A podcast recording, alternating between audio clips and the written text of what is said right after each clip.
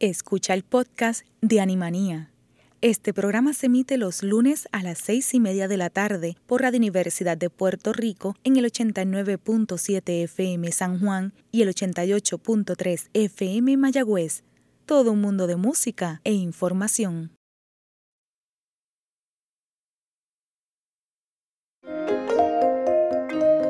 Radio Universidad de Puerto Rico presenta Animanía, un programa producido por el Movimiento Social Pro Bienestar Animal dirigido a promover la compasión y educación sobre los animales y donde se discuten asuntos de actualidad relacionados al bienestar animal.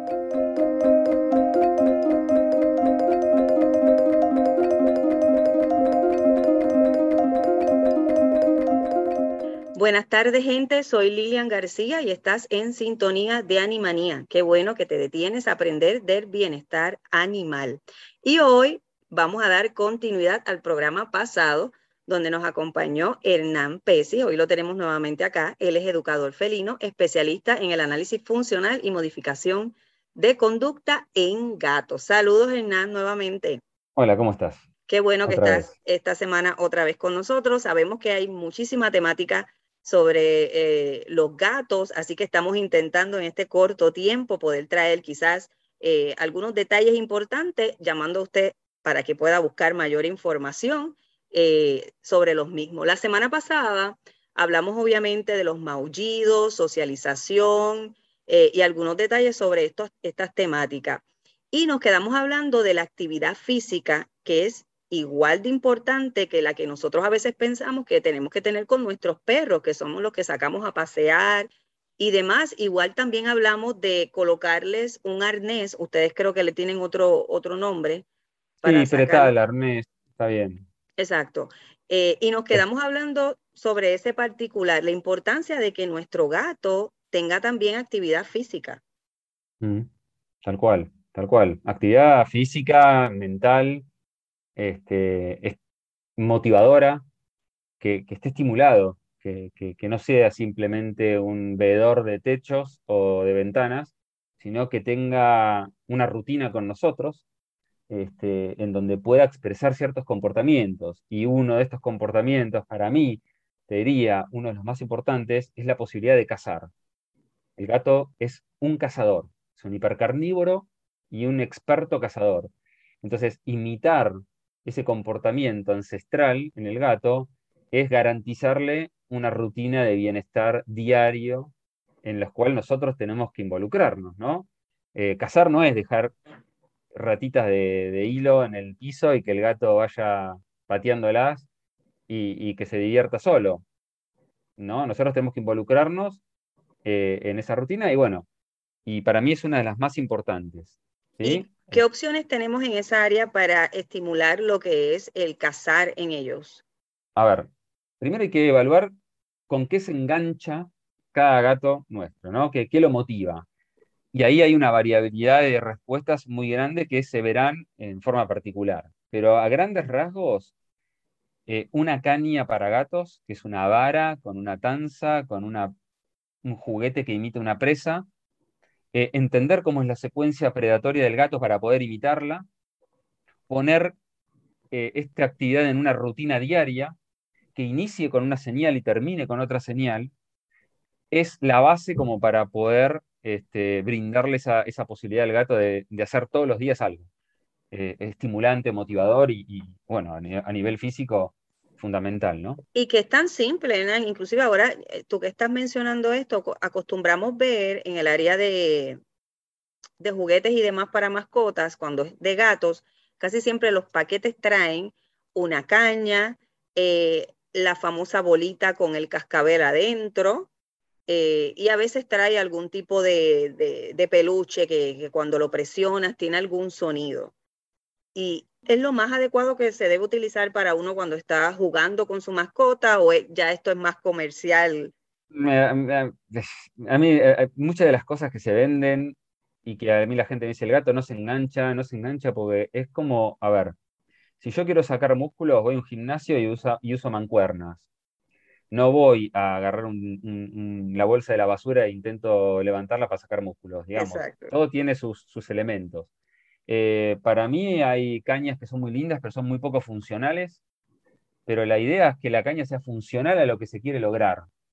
Y hay dos cosas que son básicas. Una es que la caña separe la actividad predatoria de nuestro cuerpo, es decir, el juguete sí, nosotros no. Y por otro lado, es que nos permita mover el juguete como si fuera una presa, sea ave, sea insecto, sea un roedor, pero que nos permita moverla como si verdaderamente se tratara de una presa. Y eso motive al gato a darle, darle caza. Porque si nosotros utilizamos canitas chiquititas, con elástico, con pompones, con todos los cositos de colores, y lo único que podemos hacer con la caña es, es un, un, sub y baja, como si fuera un rebote, el gato va a ver eso y va a decir, y esto no, primero que se mueve raro, presa no es. Segundo, que no se, no no se me aleja, o sea que debe estar enferma. Y tercero, que eh, entre tu brazo y la caña no hay mucha diferencia, entonces prefiero cazar tu mano. Con lo cual, tiene que cumplir ciertas características para que sea funcional a lo que le queremos, que es que el gato active su patrón predatorio, ¿no? A través del juego. O sea que estamos hablando que es mejor construirla nosotros. Eh, yo promuevo la construcción de cañas funcionales. Básicamente en mi Instagram hay un feed, una publicación que es cómo hacer una caña funcional para gatos. Básicamente es una vara con una tanza de cierto largo, con un ganchito de librería que pueda permitirte a vos enganchar, morder distintos tipos de presa, así tiene más variedad, y cuando el gato la case, se la puede llevar, así no se la sacamos y hacemos una especie de castigo negativo, se la puede llevar, nosotros le sorprendemos con otra presa, y así estamos rotando presas y rotando el juego. Entonces siempre es más motivador para el gato. Tenemos una caña y varias presas. Y algo súper simple, y tienes toda razón porque comúnmente cuando estamos viendo, por lo menos cuando yo veo las cañas, estoy hablando de una de que quizás, qué sé yo, 12 o 16 pulgadas como, como mucho de largo, pequeñísima, o sea que eh, a veces es más pequeña que tu brazo. Sí, no, no, yo, para mí eh, la caña tiene que ser una vara rígida, larga, de, de, tu brazo extendido, con, con, los dedos extendidos, de la punta de los dedos hasta el hombro, una tanza lo más gruesa que puedas conseguir, del mismo largo, un ganchito, eso, esas manitos de librería pequeñas, eh, y las presas tienen que ser de pequeño tamaño, livianitas, con volumen para que el gato pueda atrapar y con alguna textura que estimule el comportamiento del gato, ¿no? La detección, como puede ser pelo, plumas, telas, eh, ir variando, ¿no? Incluso varias presas que parecen iguales para el gato no lo es, y ir rotándolas. Lo más importante es que el gato pueda cumplir toda la secuencia completa, desde detectar la presa, acecharla, perseguirla, atraparla, matarla y llevársela. Básicamente eso. Entonces cuando se la lleva, la desenganchamos, se la lleva, refuerza positivamente esa conducta, ha logrado éxito su botín y cuando se aburrió esa presa, aparece otra. Y es algo que realmente es súper simple, gente, y estamos hablando no de animales reales, por favor, para el que nos esté escuchando. No, cuando digo presa, cuando digo presa hablo de un juguete que imite los movimientos de las presas naturales del gato, que son insectos, aves, roedores, lagartijas, bueno, reptiles, es decir, que pueda reptar por el piso, que pueda volar, que se, se pose sobre distintos lados, que se intente esconder, que se intente escapar del gato. Y ahí vamos a detectar también las preferencias de nuestros gatos, ¿no? Si prefieren presas aéreas, presas rastreras. Y ahí vamos a, comunicarnos con nuestro gato. ¿Qué prefiere? ¿Qué le gusta más? ¿Cómo se engancha más? ¿Con, con, un, con un juguete que, que, va corriendo por el piso y se esconde debajo de un, de un mueble? ¿O un juguete que vuela por el aire y se posa arriba de una plataforma? ¿O arriba del respaldo de un sillón? Entonces ahí vamos a empezar a entenderlo un poco más, pero lo importante es que tenga éxito. Y ahí estás hablando también de la relación que creamos con nuestros animales, con nuestras mascotas, definitivamente. Es, una actividad altamente motivadora y estimulante para el gato que queda directamente asociada con nosotros. Por lo tanto, es, eh, se genera un, un, vínculo muy positivo para el gato, ¿no? Estamos asociados a la actividad más importante del día. Y es tan simple para nosotros, pero realmente tiene un valor muy significativo para lo que es el felino. O sea que parecería sumamente simple un palito con algo enganchado para que él juegue con él y logre su objetivo, pero realmente tiene una función muy importante.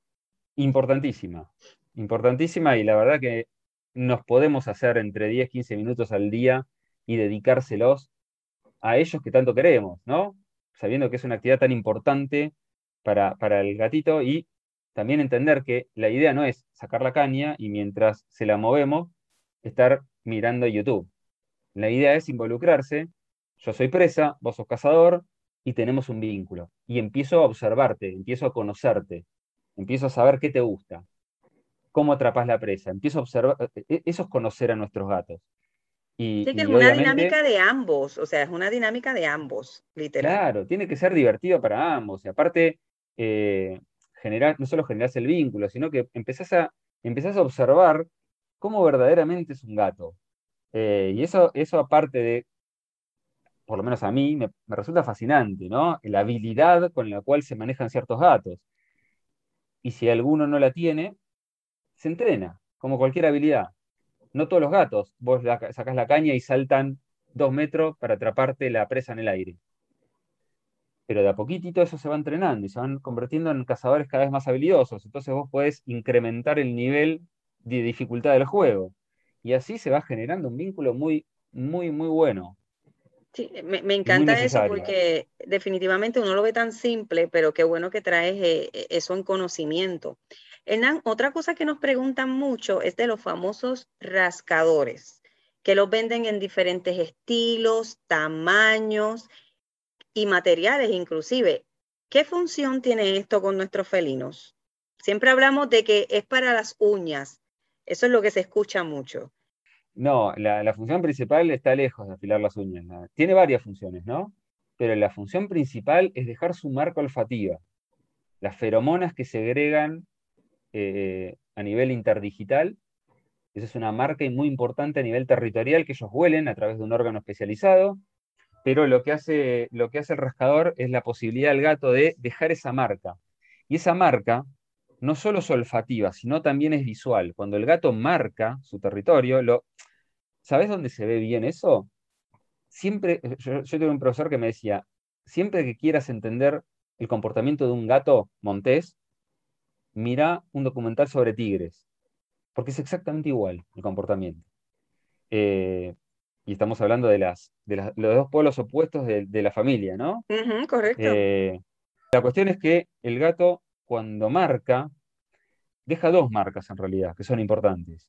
La olfativa, la química, que son las feromonas que le impregna en, ese, en esa superficie, y fundamental, la visual. Cuanto más daño hago, más fuerte soy. Con lo cual... Oh, interesante. ¿Entendés? es, un doble mensaje.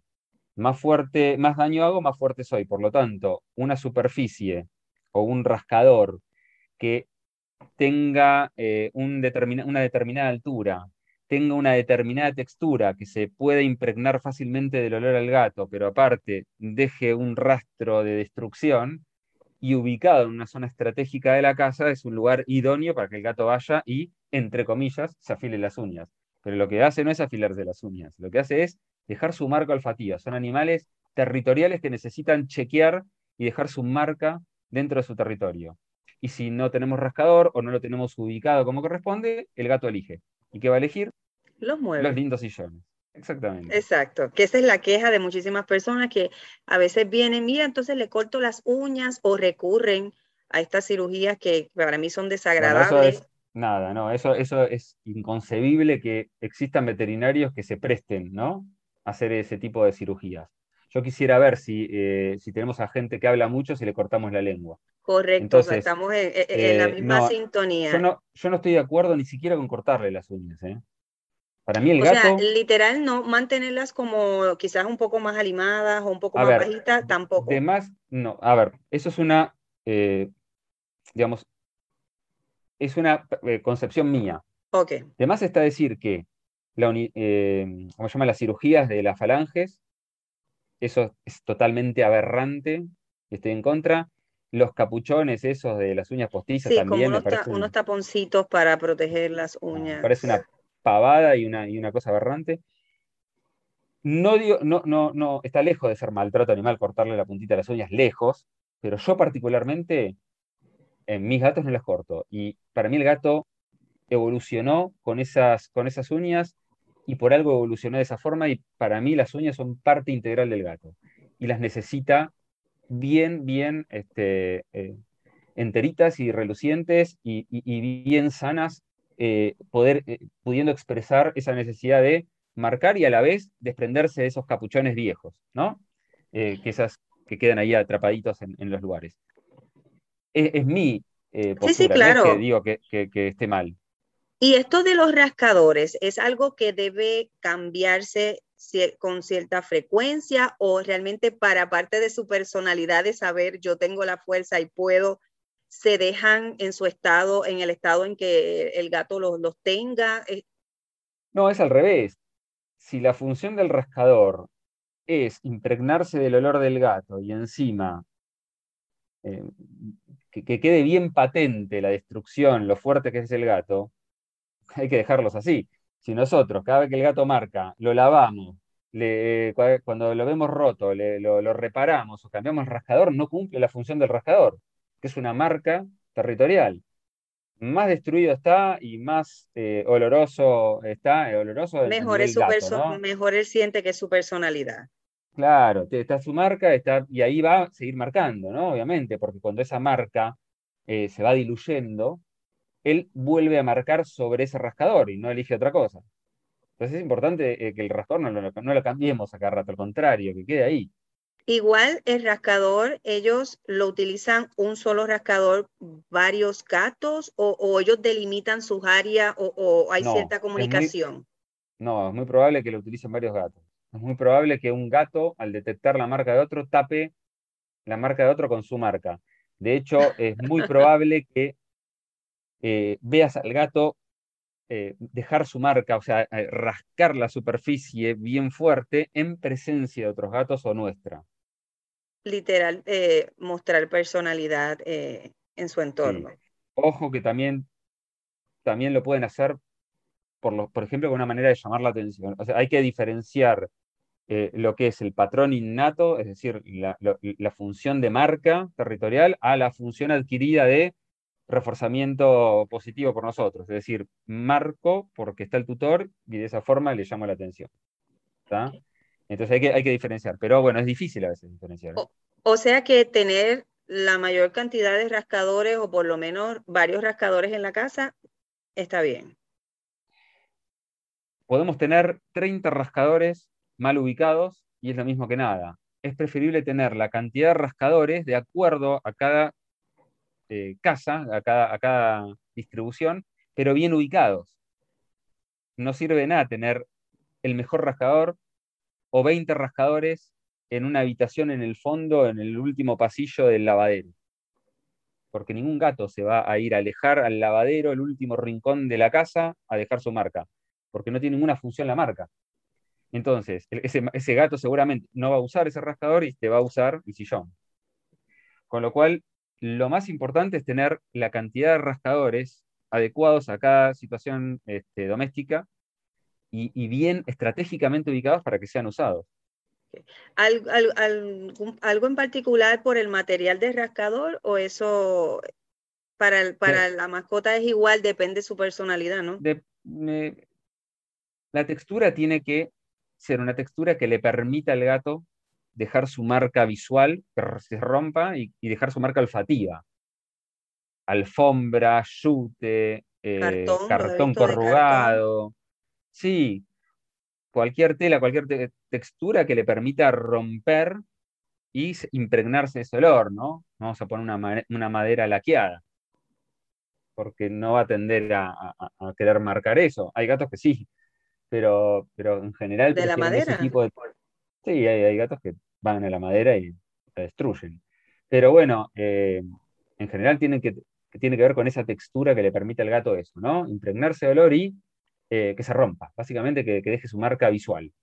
Ok, excelente. Como pueden ver, dos cosas muy simples y no sabemos la importancia que tienen, como es la caña y en este caso los rascadores, y son cosas que podemos tener accesibles en nuestro hogar eh, e integrarnos junto con ellos, con nuestros, con nuestros felinos, y desarrollamos otras áreas de su conocimiento y otras áreas que necesitan ser desarrolladas en, ellos. Así que, como pueden ver, dos cosas sumamente simples, pero la importancia que tienen.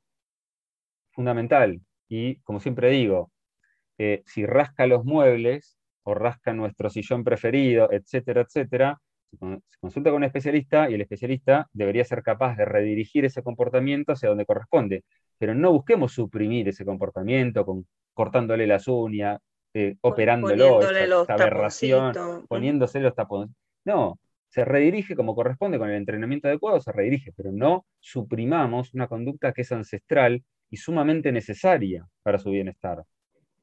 Me parece excelente. Ena, ya llegamos al final, pero nuevamente quiero que la gente sepa dónde puede encontrar información y seguirte en las redes sociales. Bueno, Facebook e Instagram es arroba educador felino. Vuelvo a repetir, soy mucho más activo en Instagram que en Facebook. Prefiero que me sigan ahí. Y eh, www.educadorfelino.com.ar es mi página. Perfecto. Así que los invitamos a que puedan darle eh, like, follow a Hernán, porque tiene muchísimo, cuando van a su página, realmente hoy, como les mencioné, eh, no es ni una cuarta parte de las cosas que podemos mm. aprender y conocer acerca de los felinos, que también son bien importantes y sabemos que hay muchos amantes de los gatos. Así que los invitamos a que puedan visitar su página para que aprendan muchísimo más y si tienen alguna consulta o ¿verdad? desean eh, que él pueda ayudarlos, se comunican con él. Así que muchísimas gracias, Hernán, por estar con nosotros. No, muchas gracias a vos por la invitación. Claro que sí. Y, recuerden que la campaña de gatos, la campaña educativa 1, 2, 3 gatos, todavía continúa en las redes y todavía falta más, así que los invitamos a que visiten las redes sociales. Animanía regresa en breve.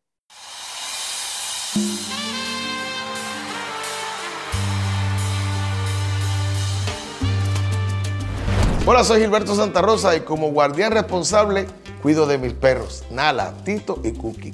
Todo guardián o cuidador responsable debe, primero, proporcionarle agua limpia y alimento adecuado de acuerdo a su especie. Segundo, evitar someterlos a condiciones que les provoquen sufrimiento, estrés o miedo. Tercero, proveerle una estructura segura, cómoda y limpia que lo proteja de lluvia y sol. Cuarto, ofrecerle cuidados veterinarios para prevenir y tratar enfermedades. Y por último, Quinto, permitirles comportarse de manera natural con espacio suficiente para moverse e interactuar con otros de su especie. La tenencia responsable nos toca a todos.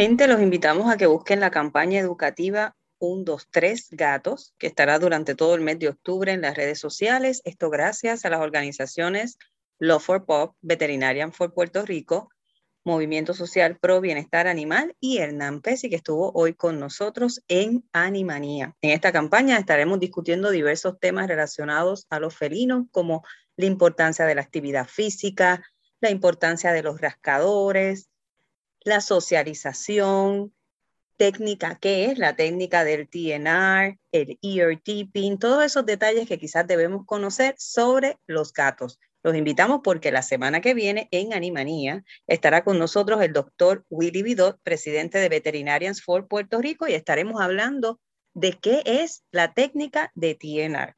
Así que los invitamos a que puedan sintonizarnos. Ahora sí, hemos llegado al final de un programa más de Animanía. Agradezco la dirección técnica de Radio Universidad y los espero el próximo lunes a las seis y media de la tarde. Recuerde, tenencia responsable nos toca a todos. Buenas noches.